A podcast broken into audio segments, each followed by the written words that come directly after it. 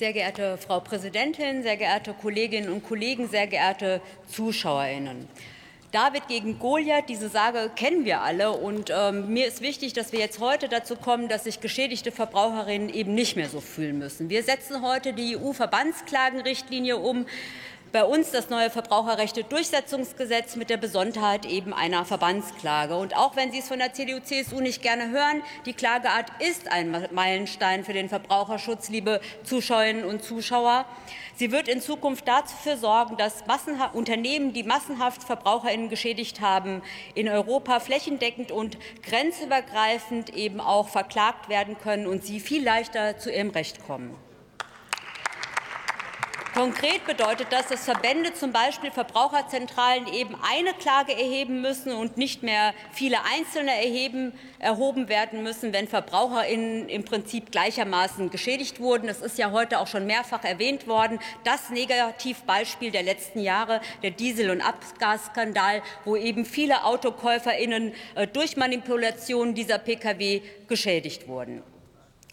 Es wird einfacher in dem Moment, wo der Verband einen Prozess führt gegen, dieses, gegen solche Unternehmen. Es entstehen Ihnen, liebe VerbraucherInnen, keine Gerichts- oder Anwaltskosten. Und Herr Blum, ähm, aus der Praxis müssten Sie eben auch schon wissen, dass auch für rechtsschutzversicherte ähm, VerbraucherInnen das natürlich ein großer Anreiz ist, dieser Klage beizutreten, weil die eben diese ganzen vielen Termine nicht wahrnehmen müssen, weil sie die Selbstbeteiligung nicht zahlen müssen, weil sie sich auf den Verband verlassen können, der diesen Prozess eben für sie führt. Und am Ende ist es doch eigentlich immer auch so, dass die Wahrnehmung von Rechten ja ganz oft auch nicht am Mut scheitert, sondern eben am Geldbeutel. Und diese, diesen äh, Konflikt können wir mit der Verbandsklage eben für VerbraucherInnen auch beseitigen.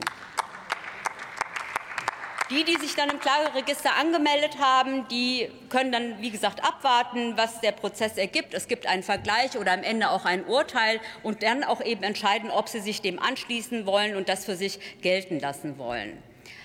Ein im weiteren Verfahren dann vom Gericht bestellter Sachwalter, der wird dann dafür sorgen, dass der ausgeurteilte Schadensersatzbetrag dann eben auch an alle VerbraucherInnen, die sich zu diesem Klageregister angemeldet haben, verteilt wird.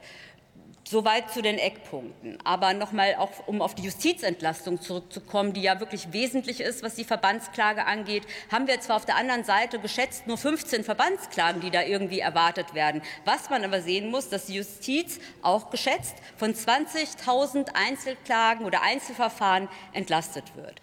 Als zuständige Berichterstatterin möchte ich mich auch noch mal bei meinen Kolleginnen und Kollegen von Bündnis 90 Die Grünen und äh, von der FDP für die aufschlussreichen Gespräche und auch beim Ministerium bedanken. Wir konnten im Rahmen dieser Gespräche aber dafür, dennoch dafür sorgen, dass wir den Gesetzentwurf eben nachgebessert haben. Wir haben dafür gesorgt, dass die Anforderungen an die Zulässigkeit der Klage eben abgesenkt werden, indem wir den Verbänden nur noch aufgeben, nachvollziehbar darzulegen, dass 50 VerbraucherInnen betroffen sein könnten. Und dieser Umstand ist schon ein, ist noch mal ein Unterschied zu der ursprünglich vorgesehenen Glaubhaftmachung, die doch wesentlich schwieriger und bürokratischer ist.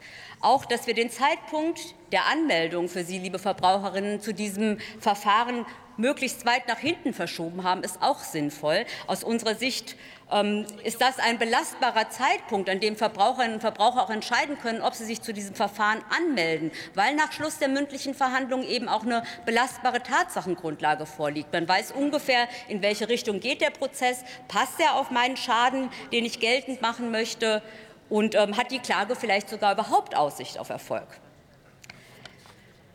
Die, der späte Anmeldezeitpunkt, der ist aber auch nicht nur für die Verbraucher, sondern eben auch für die Verbände total, sehr wichtig, weil diese eben dann auch die nötige Zeit erhalten, die sie auch brauchen, um diese Klage auch öffentlichkeitswirksam bekannt zu machen und auch möglichst viele geschädigte VerbraucherInnen für dieses Verfahren einzusammeln. Ganz kurz noch, wir haben den Streitwert noch mal nach unten herabgesenkt von ursprünglich 510.000 Euro auf 300.000 Euro. Das macht auch Sinn.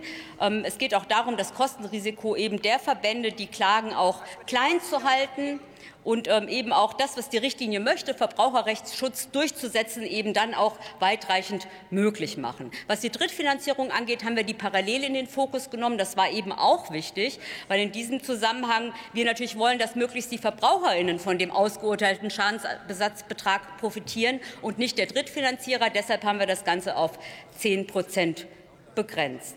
Was der Drittfinanzierer am Ende als Leistung erhalten darf. Und liebe Linke, zu Ihrem Entschließungsantrag die Richtlinie gibt uns einen Umsetzungsspielraum. Ich hätte mir da auch noch vieles vorstellen können. Aber wir haben nun mal in diesen Gesprächen uns jetzt auf einen wirklich guten Gesetzesentwurf für Sie, liebe Verbraucherinnen und Verbraucher, auch geeinigt. Und liebe Kolleginnen und Kollegen, Verbandsklagen sind gerecht. Ich kann mir auch in anderen Bereichen noch solche Verbandsklagen sehr gut vorstellen, weil sie eben auch ein Gleichgewicht herstellen, wo ein Ungleichgewicht besteht. Und deshalb bitte ich Sie heute zahlreich oder wünsche mir, dass Sie dem Gesetz auch zustimmen im Sinne unserer Verbraucher Verbraucherinnen und Verbraucher. Und ich bin mir sicher, dass die Göttin Justitia heute auf jeden Fall ein Lächeln auf ihren Lippen hat. Vielen Dank.